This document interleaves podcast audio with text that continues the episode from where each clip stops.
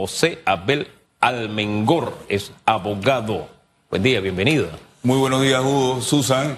Es magistrado, es fiscal antidroga, en fin. Hoy también, hoy también es un excelente día, eh, y, pero principalmente ayer, que era mi cumpleaños, ¿no? Ah, ¿sí? Entonces, efectivamente, Nada más que no le dieron el regalo que estaba esperando, porque yo creo que usted tenía una expectativa diferente de lo que iba a ocurrir con este eh, borrador de proyecto de ley que presentó en su momento el, el ministro Pino. Usted ha estado aquí en este programa en reiteradas ocasiones, licenciado Almengori, nos ha hablado de los eh, beneficios que tendría nuestro país al aprobarse una ley de extinción de dominio. Eh, paradójicamente, Panam- eh, Panamá discutía ayer esto y también países como Venezuela, en donde fue aprobado. Pero cuando yo veía los tweets de Félix Antonio Chávez, uno de los periodistas nuestros, yo decía, ¿para qué será utilizada la ley de extinción de dominio, por ejemplo, en Venezuela? En un país donde tristemente el poder ha sido manipulado de una manera negativa y en donde sí se ha perseguido a políticos, a, a- a empresarios, precisamente por no compartir la línea del presidente de este país, el señor Maduro. Eh, hemos estado inundados en muchos escándalos de corrupción. Hemos escuchado muchísimas denuncias de la narcopolítica en Panamá. Lo que nos lleva a pensar que sí necesitamos una ley de extinción de dominio, pero que no la debemos tener para hacer lo que ha hecho, por ejemplo, Venezuela sin tener una ley de extinción de dominio. Y, el debate era justo y necesario. No sé si lo que se aprobó en primer debate y pasa a segundo debate a la Asamblea todavía estaba un poco verde, por decirlo de alguna forma, pero creo que deja un mal sabor que los diputados ni siquiera estuviesen allí para discutir. Le he planteado varios aspectos porque me gustaría, porque no es que voy a defender la ley de extinción de dominio, porque no lo voy a hacer, porque siento que tiene muchas cosas que hay que corregir. Eh, pero tampoco quisiera dejar la ventana abierta para que más personas que no tienen que estar en la política y en la vida pública utilicen esto para hacer de las suyas. Entonces, ese balance, en realidad, ¿hacia dónde lo llevaría usted? Sí, muchas gracias, Susan Hugo. Mira, eh, esto desde hace un año era una crónica de una muerte anunciada. Era una crónica del proyecto que iba a terminar en lo que finalmente ocurrió. Eh, la ley de extinción de dominio en los diferentes países en donde eh, se ha implementado, por ejemplo Colombia, que es el ejemplo que más cerca tenemos y en donde esto ha tenido una evolución. Desde 1996, cuando los jueces regionales, que eran los jueces sin rostro, llevaban adelante las causas del cartel de Cali, había una ley de extinción de dominio. De ahí al 2023 ha habido una evolución, cambios, modificaciones, ajustes de toda naturaleza, porque toda ley de extinción de dominio tiene que estar específicamente relacionada con el entorno social donde se va a aplicar. Esos proyectos que existen a nivel de los compromisos internacionales que Panamá tiene, porque Panamá tiene compromisos internacionales y leyes modelo. Esas leyes modelos hay que ajustarlas a la realidad nacional. Desde que esto se presentó en la primera oportunidad, tenía algunas falencias. Yo siempre lo he, lo he venido diciendo. Esto no es defender la ley de extinción de dominio por defender la ley de extinción de dominio. Había un tema importante que era que no había un catálogo de delitos. Es decir, eso va de la mano del principio de estricta legalidad. Usted tiene que saber qué delito tiene, produce un capital que puede ser susceptible de haber sido generado de actividades ilícitas, de qué actividades ilícitas específicas y proceder a que esa ley te dé las herramientas, entiéndase, técnicas de investigación como operaciones encubiertas, como todo esto, que te permita relacionar ese capital con una actividad ilícita. Nunca puede extinguirse el dominio de un bien sin haberse probado una relación con una actividad ilícita. Y eso siempre lo he dicho de manera clara. Porque Lo si no, operaría lo que mencionas, que es la confiscación, que es el peligro que hay en Venezuela. Lo que se aprobó hasta segundo debate, licenciado, lo, lo, lo, lo llena, o sea, lo llena usted como abogado, estábamos en la vía correcta para tratar de entender un poco, porque sé que se hicieron varios aportes, y pero no sé realmente lo que llegó a la Asamblea que fue rechazado en segundo debate. Con lo que llegó, usted se sentía satisfecho. El tema corrupción fue atacado como debería ser, y, el tema que menciona de último se eliminó o se dejó esa ventanita abierta que se preste precisamente para lo que ocurre en Venezuela? Lo que se llevó hasta segundo debate no llena las expectativas. Y no llena las expectativas porque se, esto, se, esto se hizo en el peor momento.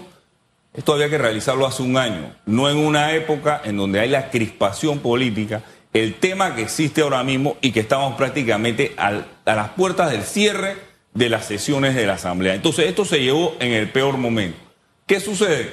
Se sacó, se sacó el juzgamiento, la investigación de este tipo de temas del órgano judicial y del Ministerio Público. Se creó un híbrido que eh, lo ubicaba como un, del, del, derecho penal sancionatorio bajo el paraguas de la Procuraduría de la Administración. Esto tiene que estar bajo el paraguas o del órgano judicial o bajo el, pero específicamente de la jurisdicción penal o de la jurisdicción civil porque esto es un proceso contra los bienes, no contra las personas. Y en ese proceso contra los bienes, lo primero que hay que hacer es relacionar los bienes con actividades ilícitas. Y para eso existen un sinnúmero de elementos de prueba, como serían los testimonios, los seguimientos, la vigilancia, que esos bienes están relacionados con una actividad ilícita. Lo que mencionaba Susan es muy cierto. Aquí no se puede hablar de confiscación la confiscación está prohibida en la Constitución. Generar un proyecto de esta naturaleza en países como Venezuela es legalizar la confiscación prácticamente porque desconocemos si ellos van a hacer ese ejercicio probatorio de relacionar el bien con la actividad ilícita o que ha sido utilizado para la actividad ilícita. Entonces nosotros hemos llegado a un escenario en donde, ¿cuál es la pregunta? Cuál sería el mal menor para el país. El mal menor para el país era avanzar con lo que se llegó en la comisión específicamente técnica que hizo este, este proyecto. Yo, quiero entrar al tema, yo quiero entrar al tema del mal menor y todos estos detalles. Pero quisiera puntualizar algunos aspectos. Primero, la confiscación en Venezuela nunca se ha dado por una ley de extinción de dominio. Hace escasamente unas horas se acaba de aprobar la ley de extinción de dominio.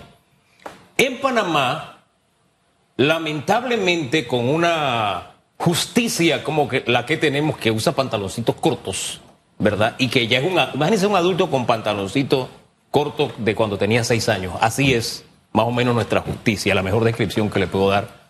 Lamentablemente la ley se usa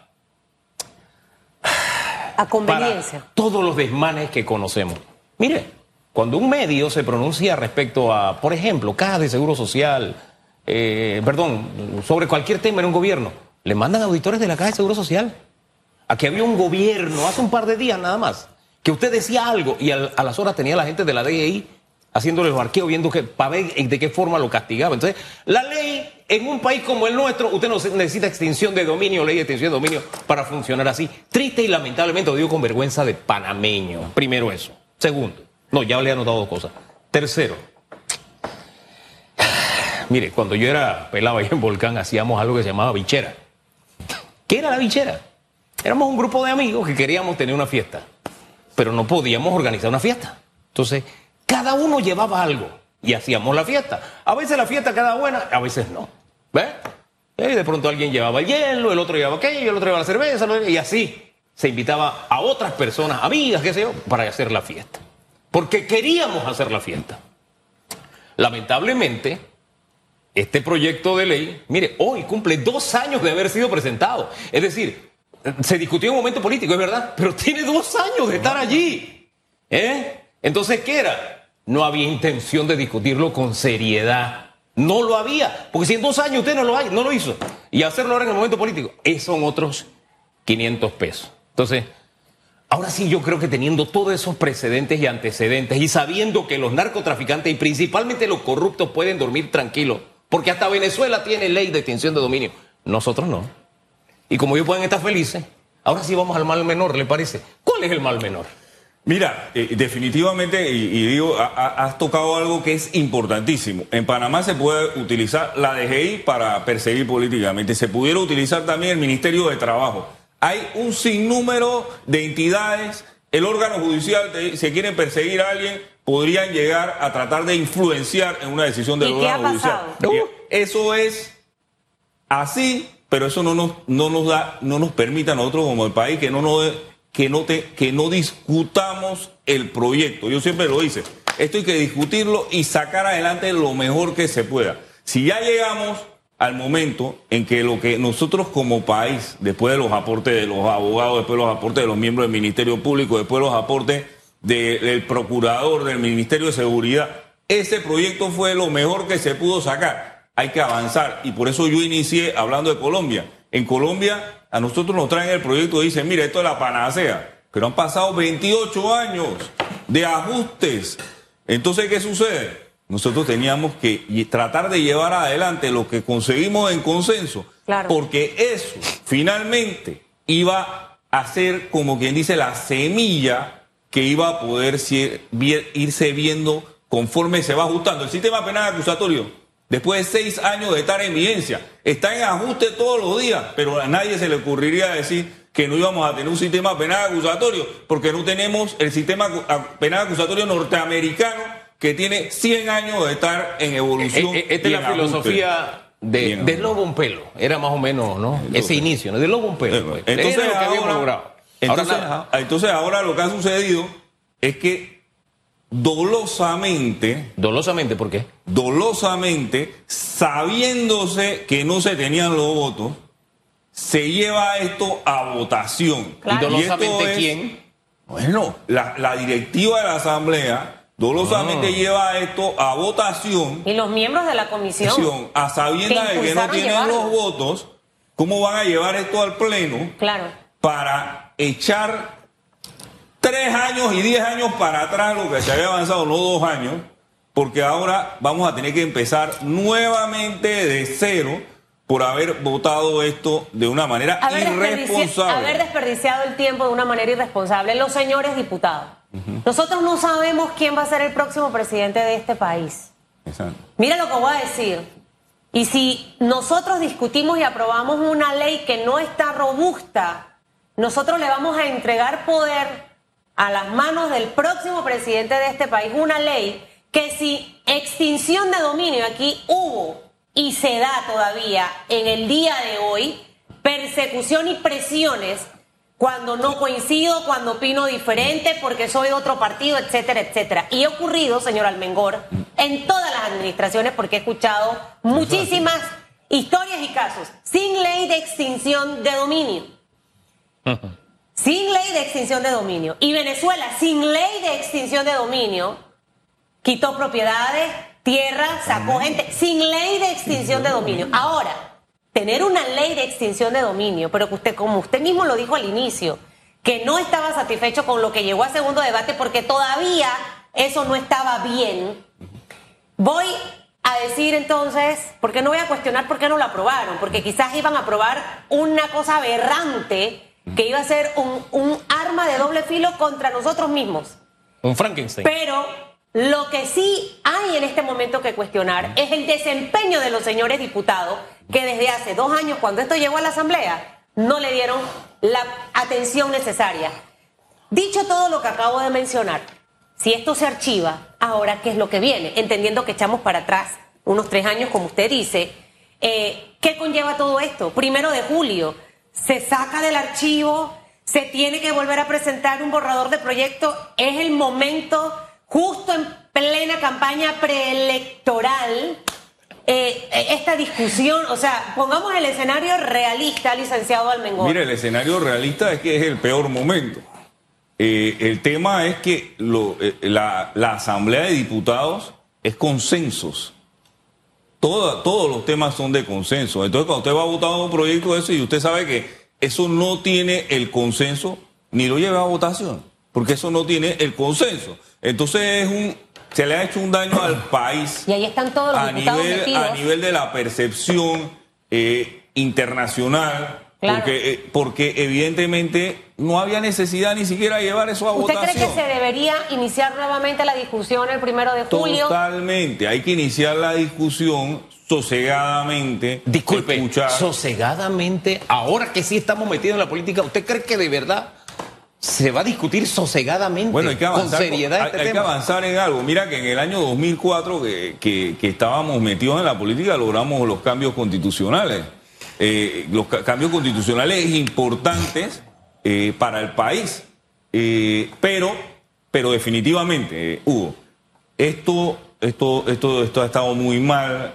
Yo sí, yo sí soy del criterio que lo que, lo que se había aprobado finalmente tenía, tenía algunos temas que requería Revisión. ajustes y revisiones. Y había oportunidad de corregir. Y había oportunidades, pero con eso se podía avanzar, eh, avanzar y comenzar, y comenzar. No había nada que, fuera tan pernicioso o perjudicial.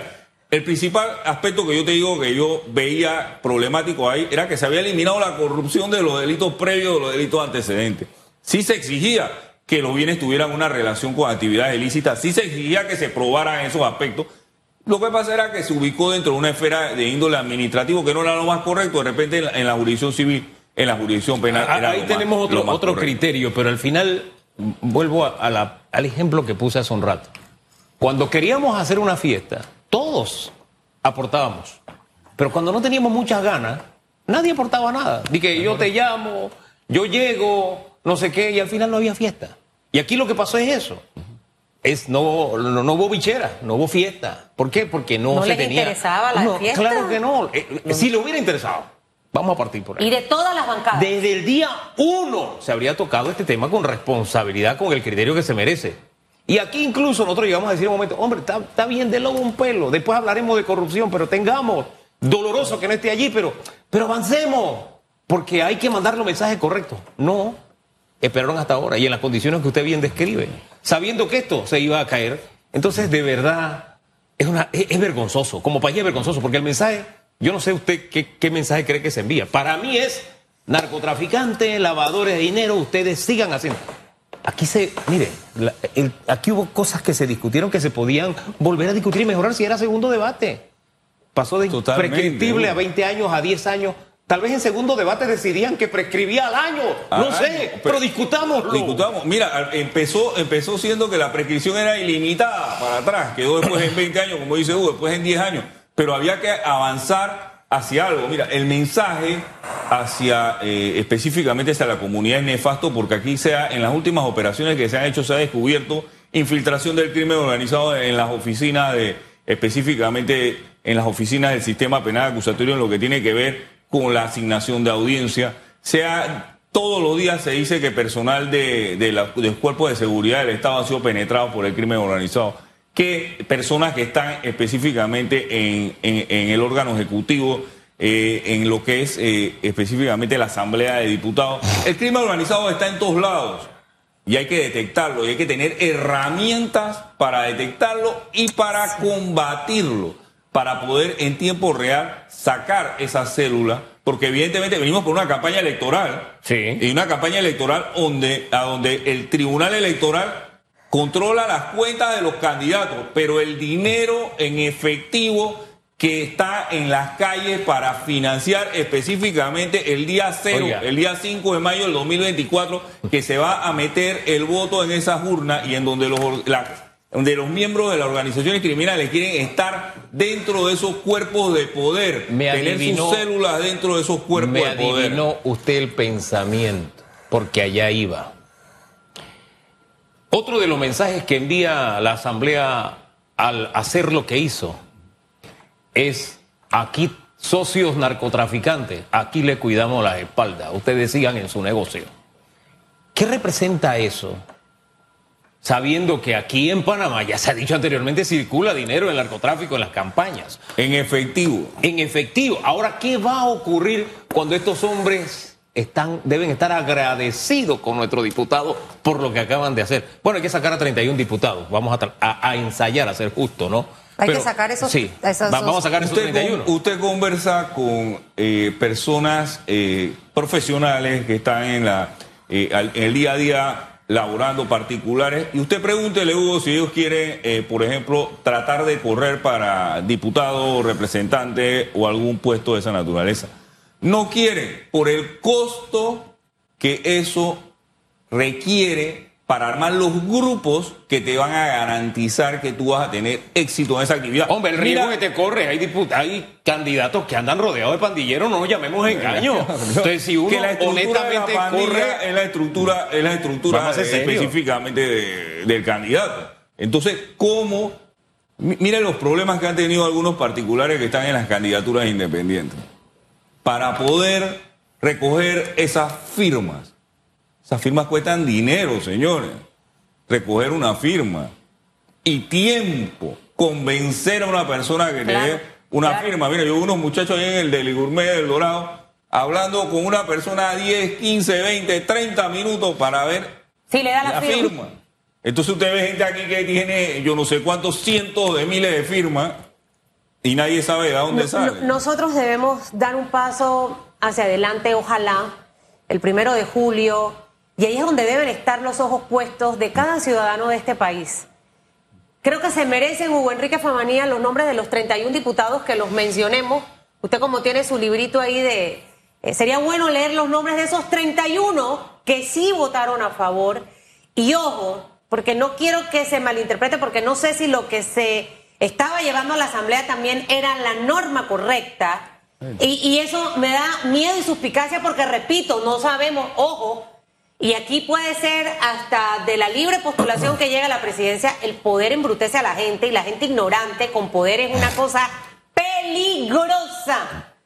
Pero lo que sí tenemos que ver, señor y señora que bebé, es que a partir del primero de julio veamos el desempeño de esos diputados en cuanto a este tema. ¿Qué aporto para mejorarla, para reforzarla, para que sea una ley robusta? Pero no evitar el debate y no chifiar la situación, porque allí es donde está el detalle. Y, hay gente que, lo chifea. No va, que es una forma de también acuerpar el rechazo. Correcto. ¿Quiénes votaron a favor? Rapidito. Alejandra Ábrego, suplente de Roberto Ábrego. Alejandro Castillero. Alina González. Andrés Camargo, suplente de Itze Atencio. Bernardino González. Carlos Santamaría, que es el suplente de Melchor Herrera. Clementina Jiménez, suplente de Ricardo Santos. Corina Cano. Cristiano Adames. Daniel Ramos. Edilma Carpintero, que es suplente de Adame Jarano. Edison Brose. Eric Araúz, suplente de Ronnie Araúz. Gabriel Silva. Hugo Méndez, Javier Sucre, Juan Alberto Esquivel, Juan Diego Vázquez, Julio Mendoza, Kaira Harding, Leandro Ávila, Luis Ernesto Carles, María Esther González, que es suplente de Francisco Alemán, Marco Castillero, Mariano López, Pedro Torres, Petita Ayarza, Raúl Rodríguez, que es el suplente de Ana Giselle Rosas, Raúl Fernández Rosas eh, Domínguez, suplente de Olivares Frías, Tito Rodríguez y Yesenia Rodríguez. Todo eso dijeron sí.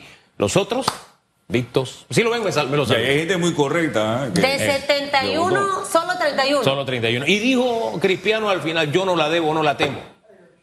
Pero qué lindo hubiera sido que se hubiera discutido antes. ¿Quién? Cristiano Adames, al lamentarse de que no 40 hubiera pasado. diputados chifiaron ayer. 40 de 71. no es 39 y... No, no son 71. Fue 32, 36. Sí, sí, sí, sí, es que había 32 presentes, sí. Estoy confundido. 31 32. favor, sí, exactamente. 39. Sí, exactamente. 39. Sí. Veremos qué pasa. Hay que discutir, hay que hablar. Es como cuando, mira, esto, yo siempre llevo mis analogías a la, a la vida diaria. Es como cuando en una pareja uno de los dos dice tenemos que hablar y el otro dice me va a hablar de que se quiere separar, que ya no me quiere o whatever. Y chifea la cosa. Entonces, no se, le importa, se agrava entonces. No le importa no le importa vivir en un ambiente hostil y sin amor y con qué me a cosa, pero no quiero tocar el tema porque no me quiero separar, no me quiero divorciar. A veces en la vida hay que enfrentar las cosas y hablarlas, conversarlas. Es, parte de ese proceso. Hay que ser valientes. Yo no sé eh, para qué se meten a ser políticos si no tienen valentía. Mire, mire, el mundo ha avanzado tanto que hoy en día que hoy en día hay, abogados que, que, ni siquiera entienden que en el ejercicio de su profesión la relación del ciudadano cada vez es más directa con el Estado, no necesita tantos intermediarios, hay la necesidad de totalmente, existe una nueva filosofía de los abogados. Y las personas a veces se toman esto personal, todos somos operadores de justicia seamos abogados defensores, seamos fiscales, seamos jueces, todos somos operadores de justicia, tenemos un rol y los casos no son personales. Los casos no son personales. No personalicemos el debate, analicemos la ley, discutamos la ley, que no están investigando al final, pareciera que aquí están investigando a los abogados, que, que son como, que van a ser el objeto de la extinción de dominio. Hay que analizar, aportar y discutir. Oye, yo, yo, he visto a través de este par de años de ejercicio periodístico que cuando la Asamblea quiere, sesiona hasta el último minuto del mes. Hasta el último minuto. No, yo estaba a las 11 y 59 y a esa hora se cierra, se vota y ya. y. Oiga, y también las sesiones extraordinarias que se convocan. O se convoca. Vamos a ver si el Ejecutivo de verdad tiene un compromiso, porque en esto dejó el, Hugo, Hugo, cuando a el presidente dejó solito al cuando a ministro mí me designaron magistrado, me votaron a las 6 de la mañana. Eh, eh, Ese es un ejemplo. es un ejemplo. O sea, este país, o sea, no come cuento. Eso de que no, que había que cerrar ayer, pues ayer, qué formalidad había, que había que cerrar ayer. Que a propósito tenían el compromiso de el llamado de sesión a las nueve, no fue a las nueve, a las dos, y terminaron votando a las cinco y algo. Y había un acuerdo, mire qué acuerdo de caballeros se logra en la Asamblea. Por eso piensen en los nombres de los que le dieron el voto favorable de extender las sesiones si era necesario hasta el último día. Tal como lo han hecho en otras ocasiones. Aquí han estado sesionando el 31 de diciembre hasta las 11 y 50 de la noche. Ah, pero a esta no pueden. ¿Por qué? Por eso es que le digo, aquí usted tiene- esta es una fórmula muy sencilla. Tienen socios y amigos en la Asamblea, los Y- narcotraficantes, y los lavadores de dinero y los corruptos. Hugo, y llamar al Procurador General de la Nación y al Ministro de Seguridad para que estén No, en el pleno. no, hombre, eso es una falta de respeto. falta de presentación. ¿ah? Ahora, falta ver, insisto, si el Ejecutivo, así como sacó la nota de prensa apoyando a Antay, que la mandó enseguida, apoyando la decisión de Antay con respecto al tema de la multa al diario La Prensa, ah, de pronto el Ejecutivo se marca la diferencia en esta ocasión y dice, yo no voy a dejar solo a mi ministro y llamo a sesión extraordinaria para que se discuta esto nada más. O sea, concentraditos en este tema y que se saque el mejor producto posible. Lo que pasa es que hay muchos intereses en este momento, hay una campaña política, se necesita del apoyo de muchos diputados, Hugo Enrique. O sea, yo soy una positiva pragmática en la vida. Yo, sinceramente, siendo una persona realista, no creo que, que esto vaya a avanzar después del primero de julio a Chutupu para que usted lo anote. Y ahí es donde usted deberá, eh, revise esos 31, 32 nombres de los que votaron y, y analice si los 39, que probablemente muchos se van a querer reelegir, si se merecen realmente regresar a la Asamblea. Que le vaya bien, licenciado Almengor, que tenga un fabuloso viernes.